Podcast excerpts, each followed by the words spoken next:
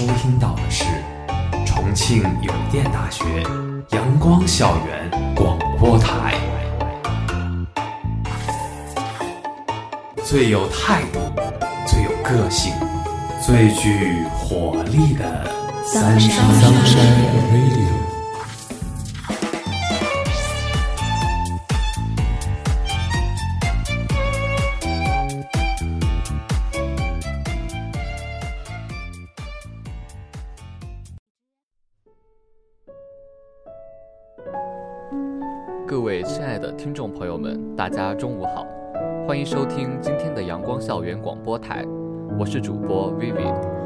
主播小妮。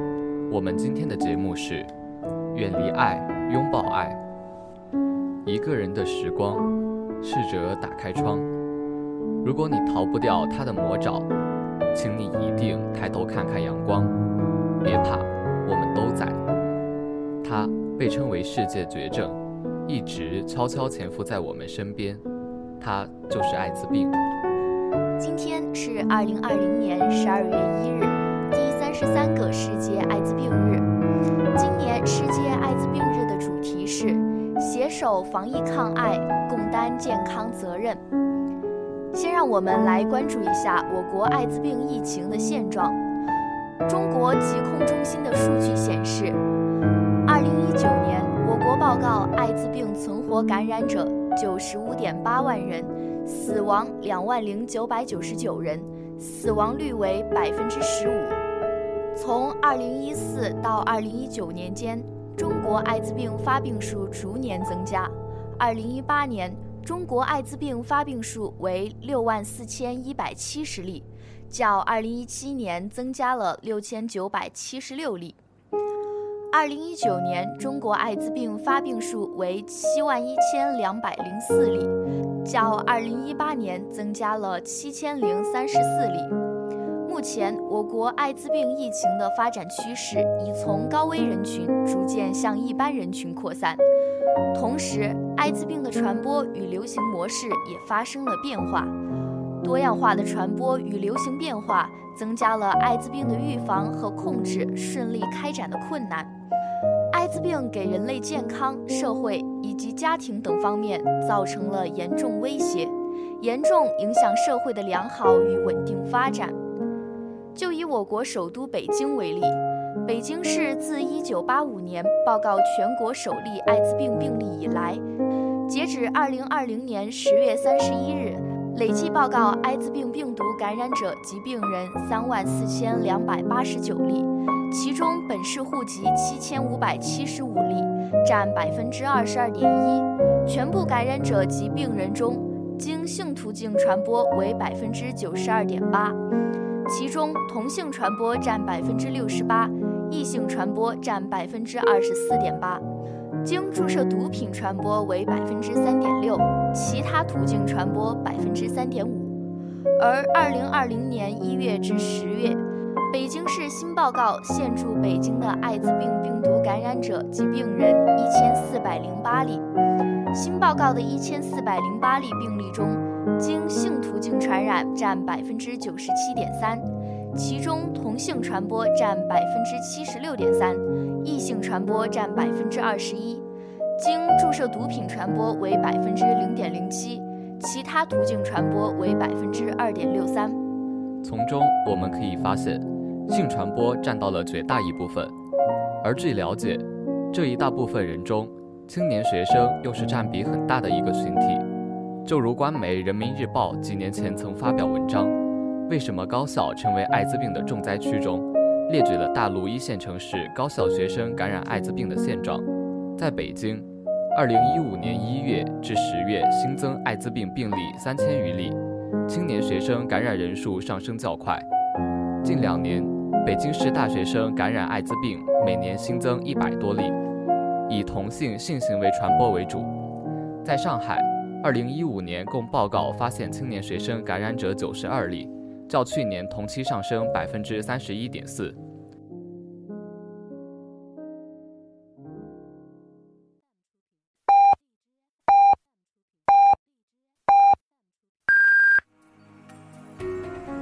现在是北京时间正午十二点整，您收听到的是重庆邮电大学阳光校园广播台。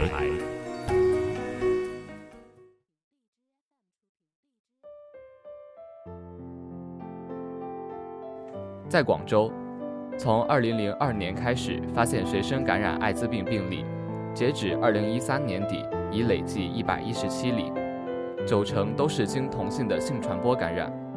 在北上广等大城市高校艾滋病情上涨的同时，一些中部省份高校学生的情况也不容乐观。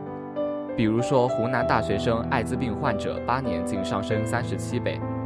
中国疾控中心性病艾滋病防治中心主任吴尊友的话：，二零一一年到二零一五年，我国十五到二十四岁大中学生艾滋病病毒感染者近年均增长率达百分之三十五，且百分之六十五的学生感染发生在十八到二十二岁的大学期间，可谓是触目惊心。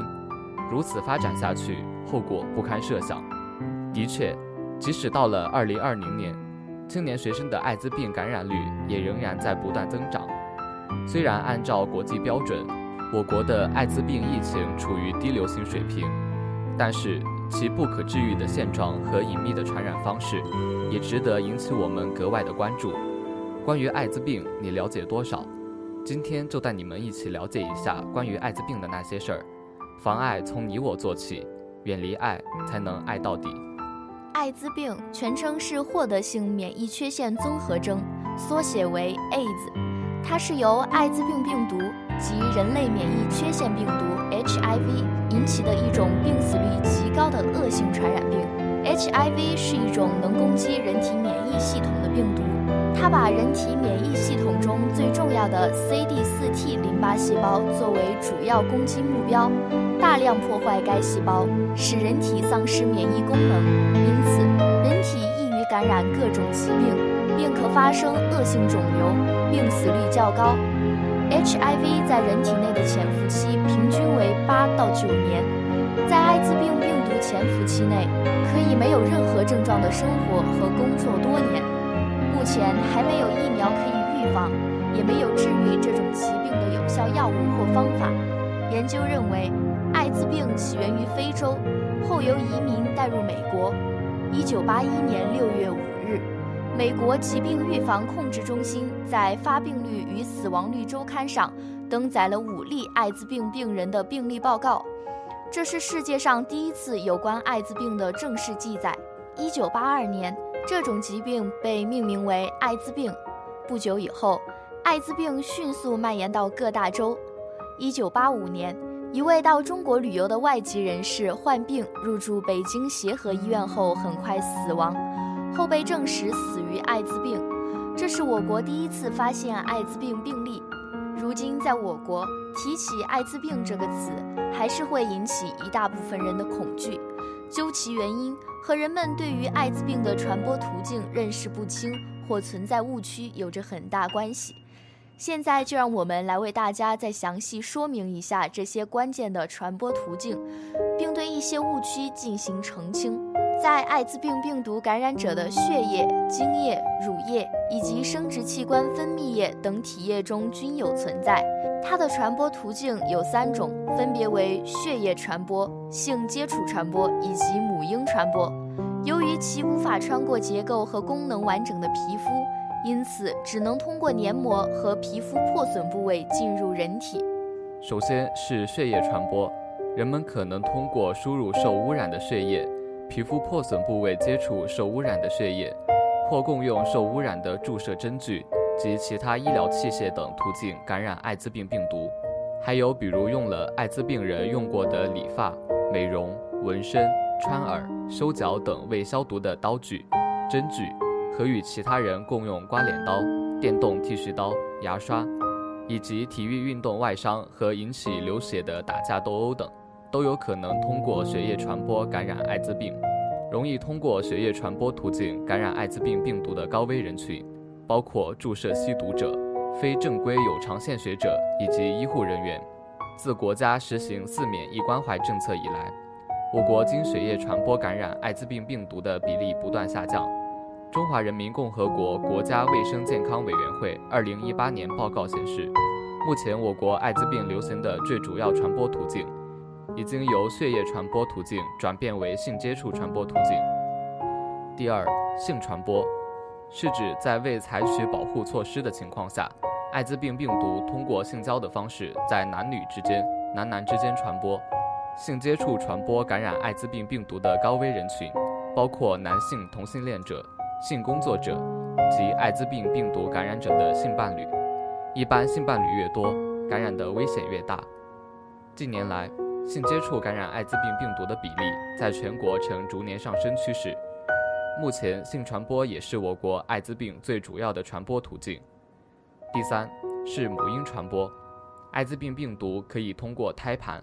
分娩或哺乳等途径，从感染艾滋病病毒的母亲传播到新生儿身上，所以一般不建议艾滋病感染者怀孕。但是每个人都有生育的权利。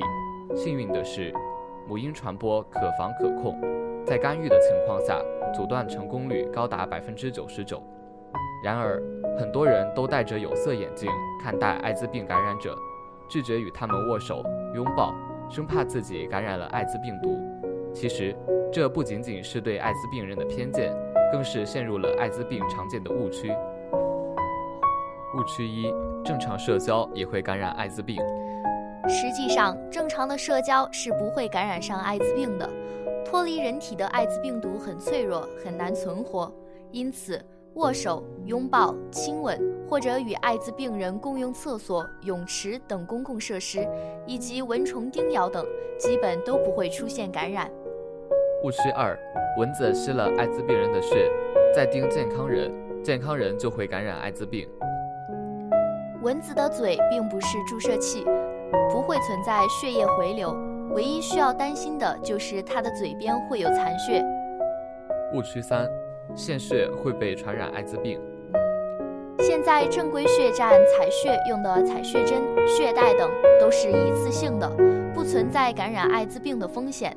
但是输血还是会有感染风险的。现如今的技术手段还检测不出来艾滋病窗口期的血液。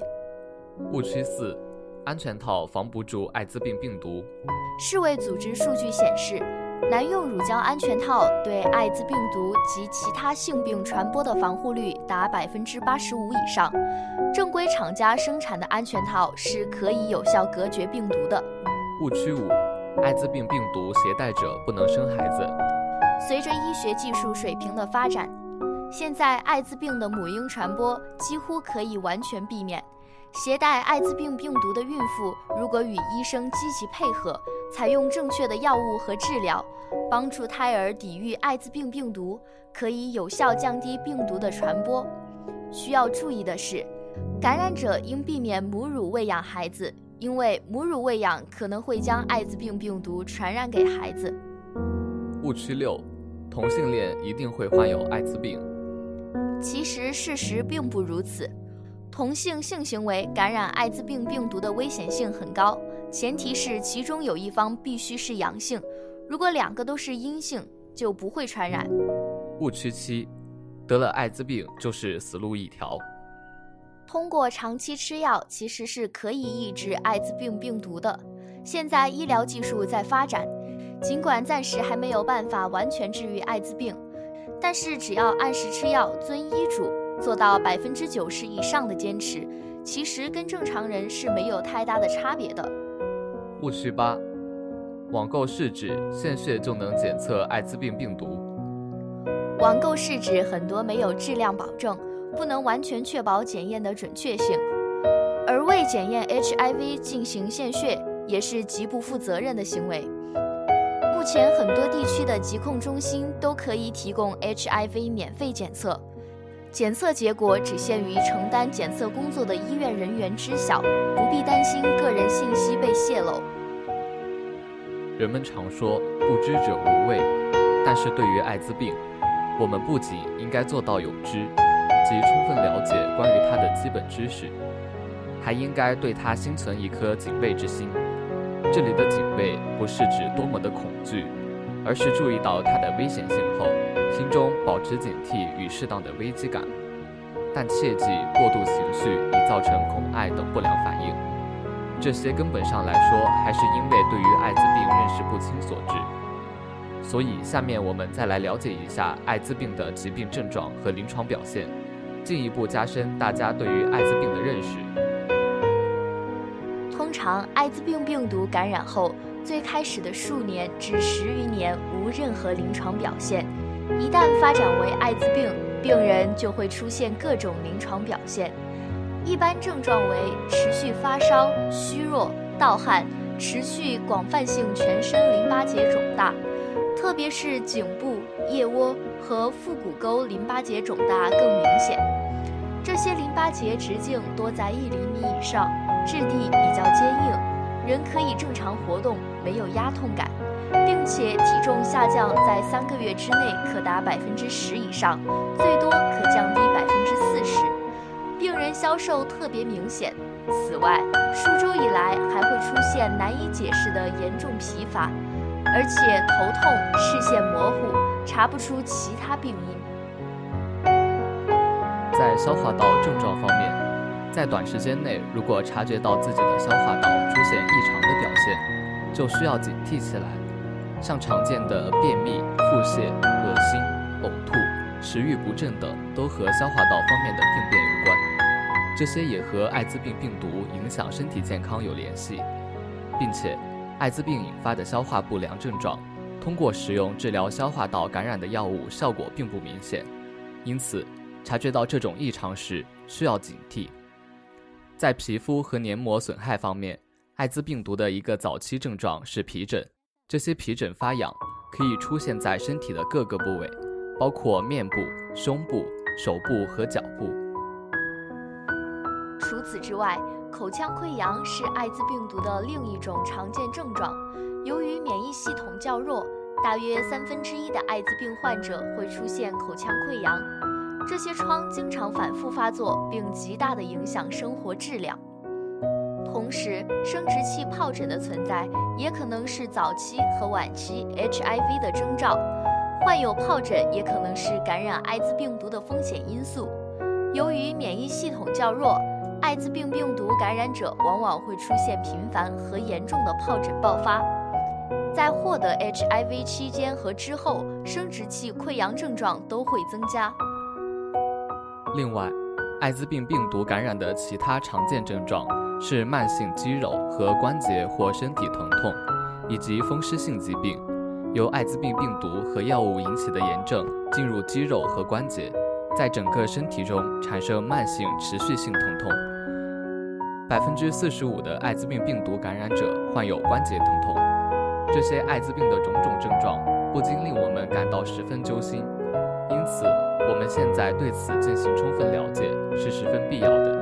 多了解，多预防，发现，早治疗，这就是我们对自我和他人生命健康负责的表现。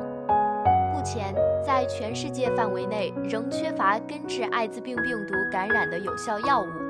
最大限度和持久地降低病毒载量，获得免疫功能重建和维持免疫功能，提高生活质量，并降低艾滋病病毒相关的发病率和死亡率。艾滋病的治疗强调综合治疗，包括一般治疗、抗病毒治疗、恢复或改善免疫功能的治疗及机会性感染和恶性肿瘤的治疗。首先。一般治疗是指对于艾滋病病毒感染者或获得性免疫缺陷综合征患者均无需隔离治疗。对于无症状艾滋病病毒感染者，仍可让他们保持正常的工作和生活，同时根据具体病情进行抗病毒治疗，并密切监测病情的变化。对于艾滋病前期或已发展为艾滋病的患者，根据病情要注意休息。并给予高热量、多维生素的饮食，而对于不能进食的患者，要通过静脉输液补充营养，加强支持疗法，包括输血及营养支持疗法，维持水及电解质平衡。其次是抗病毒治疗，这是艾滋病治疗的关键。随着采用高效抗逆转录病毒联合疗法的应用，大大提高了抗艾滋病病毒的疗效。显著改善了患者的生活质量和根据经验预测的疾病发展情况。关于各种机会性感染的治疗。一般情况下，大多数机会性感染是可以治愈的，还包括肿瘤的化疗和对症治疗，同时还有中医药治疗。这种疗法强调整体调节、辨证论治，特点是毒副作用小，虽起效慢，但作用持久，价格低廉，适合我国国情，也能提高机体免疫功能，有效改善病人的症状和体征。在免疫调节治疗上，一些免疫调节剂在早期的应用可以提高 CD4 细胞。当然，艾滋病患者还是在少数。对于这个危害性强、死亡率高的疾病，更多的人还是想要去了解有效的预防方法。但目前世界上尚无预防艾滋病的有效疫苗，因此最重要的是采取预防措施。从1984年至今，国务院及有关部委、地方政府及相关部门出台了一系列艾滋病防治法规及政策指导性文件。如《中华人民共和国外国人入境出境管理法》《中华人民共和国国境卫生检疫法》《中华人民共和国艾滋病防治条例》等，建立了政府组织领导、部门各负其责、全社会共同参与的艾滋病防治工作机制，形成了政府主管部门、专业防治机构、社会组织和志愿者相结合的防治力量，借鉴国际成功经验。探索发展出了一系列适合国情的有效防治策略和措施。中华人民共和国未成年人保护法明确提出，学校、幼儿园应当对未成年人开展适合其年龄的性教育。中国防治艾滋病政策是全面性教育中的重要内容之一。而对于大众，尤其是我们青年学生来说，切断艾滋病病毒传播途径，就是降低艾滋病病毒感染率的最有效办法。第一，要深刻认识艾滋病的危害，避免侥幸心理。艾滋病是一种恶性传染病，对个人和社会的危害极大。到目前为止，艾滋病仍然无法被完全治愈。艾滋病对一个人的生活影响很大，不仅体现在这个病会带来什么病痛，还在于这个病有一定的社会污名。考虑到学生是性活跃人群。一定程度上距离艾滋病并不遥远，很可能一次高危行为就改变了一个人的一生。深刻认识了艾滋病的危害，人们应该采取一切必要的措施预防艾滋病，而最好的治疗方式就是预防。切记不要徘徊在危险边缘，不要以身试险。第二，要洁身自好，避免各种不洁性行为发生。现阶段。性传播在三种艾滋病传播方式中所占比重最高。近年来，有专家指出，陌生人之间的随机配对性行为传播艾滋病的比例呈现明显的上升趋势。所以，避免不洁性行为的发生，避免个人私生活混乱，年轻人洁身自好，交往固定的伴侣变得非常重要。对于学生来说，洁身自好，不发生非法卖淫、嫖娼行为。避免陌生人之间发生无保护性行为，感染艾滋病的概率几乎不存在。第三，强烈推荐使用安全套，牢记使用安全套。正确的使用安全套可以大大降低艾滋病和其他性病传播的风险，这一条至关重要。研究表明，安全套的使用对于预防艾滋病的传播有非常重要的意义。坚持使用安全套和不使用安全套的伴侣相比。发生艾滋病病毒传播的案例可以减少百分之七十到百分之八十左右，所以不确定对方身体健康状况，坚持使用安全套，不仅可以避孕，还可以大大降低感染艾滋病的风险。性行为全程使用安全套是最经济、最安全、最有效的预防艾滋病的手段之一。第四，要避免其他高危行为的发生，人生应有更高的追求。拒绝各种毒品的诱惑，人生有更高的追求。不共用针头、针具，不共用牙刷、剃须刀、修脚刀、纹身针等。生病的时候到正规的医院诊治。注射用针头不可混用，避免使用未经消毒的医疗器械。选择正规的医疗机构献血，注意献血的针具是一次性的，不可以多人混用。身边亲人朋友有艾滋病病毒感染者的。应避免过于亲密的举动。如果性伴侣中有艾滋病病毒感染者、性病感染者或者静脉毒品注射依赖者，需要进行定期检测。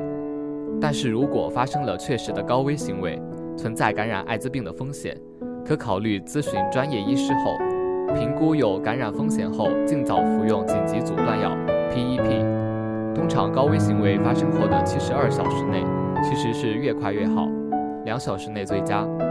服用紧急阻断药物有很高的概率，PEP 可阻止艾滋病病毒扩散到周围的淋巴结组织和全身，从而避免感染艾滋病。现有的研究和统计数据表明，高危行为七十二小时内服用 PEP 药物，保证良好的依从性，定时定量服药。服用满二十八天的阻断药后，阻断失败的概率大概只有百分之零点五左右，可以说阻断的成功率非常高。除了在采取一定措施切断艾滋病病毒传播途径，预防艾滋病病毒感染的同时，我们也要尽可能避免歧视艾滋病病毒感染者及艾滋病病人，应给予他们充分的尊重和理解。就像1987年在密德萨斯大学医院新开的艾滋病病房，英国的戴安娜王妃参加揭牌活动，在艾滋病病房，戴安娜王妃不仅不戴手套。还不佩戴任何隔离防护措施的，就与病患亲切的握手。此举虽然令英国王室大为光火，但是也打破了当时人们对艾滋病的偏见，促进了各国对于艾滋病这个群体的关注。在戴安娜王妃的影响下，全世界关爱艾滋病的活动也逐渐开展起来。一九八八年。世卫组织 （WHO） 总干事宣布，每年十二月一日为世界艾滋病日，而戴安娜王妃对于艾滋病群体的关注也一直未有停下。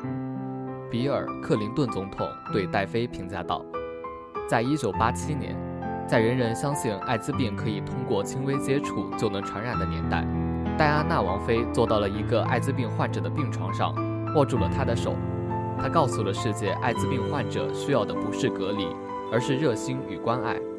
在戴安娜的带动下，越来越多的名人开始关注艾滋群体。一九九一年，美国洛杉矶湖人队球员约翰逊公开声明自己已感染艾滋，并退出篮球运动，致力于推动公众对艾滋的认识。而后期的数据采访证明了戴安娜是对的。经访问数个恐艾者发现。他们恐惧的不是疾病本身，而是恐惧感染后万一被他人知道的歧视。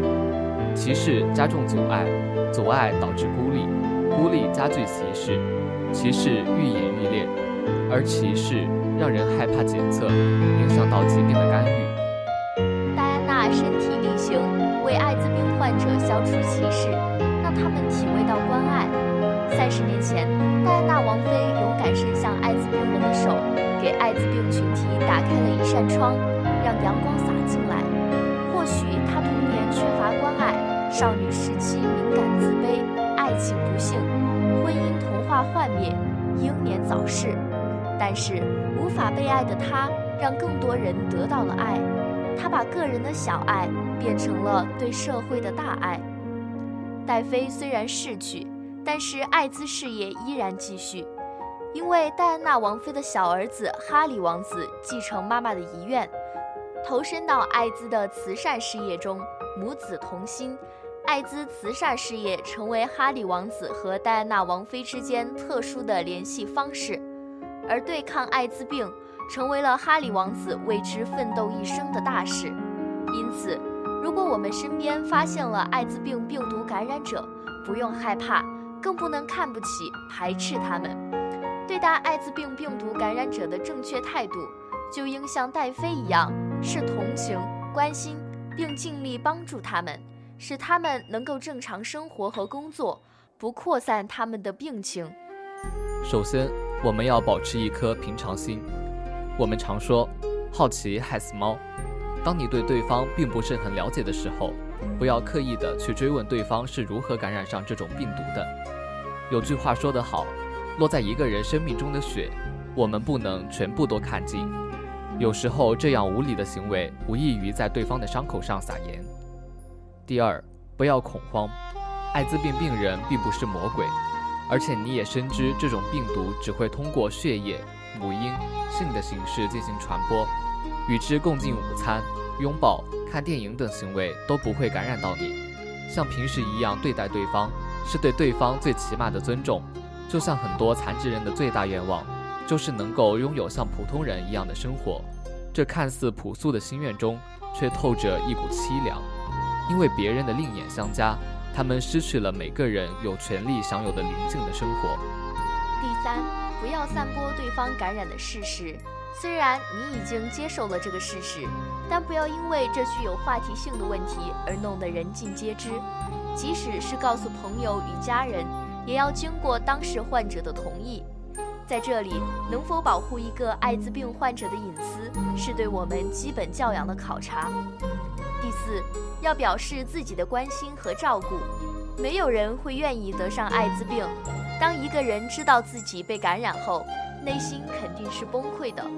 所以，当患者处于这一孤立无援的境地时，我们更要给对方力量，表达自己心中的关爱，让对方勇敢地站起来，用冷静积极的态度去面对接下来的生活。或许。对于其自身病情也有较好的效果。因此，远离恐爱，像戴妃一样，用一颗理性与善良的心去看待艾滋病和其患者，是我们应不断努力的方向。让我们通过这期节目认识与了解艾滋病，从而做到远离艾滋病，更好的去拥抱这个世界。今天的节目到这里就结束了，我是主播小妮。我是主播 Vivid。如果你想收听我们的更多节目，欢迎在荔枝搜索电台重庆邮电大学阳光校园广播台。如果你有好的意见或者建议，可以在新浪微博搜索重庆邮电大学阳光校园广播台，或者关注我们的官方微信公众号“重邮阳光校广”。重庆邮电大学阳光校园广播台，更多精彩等你来。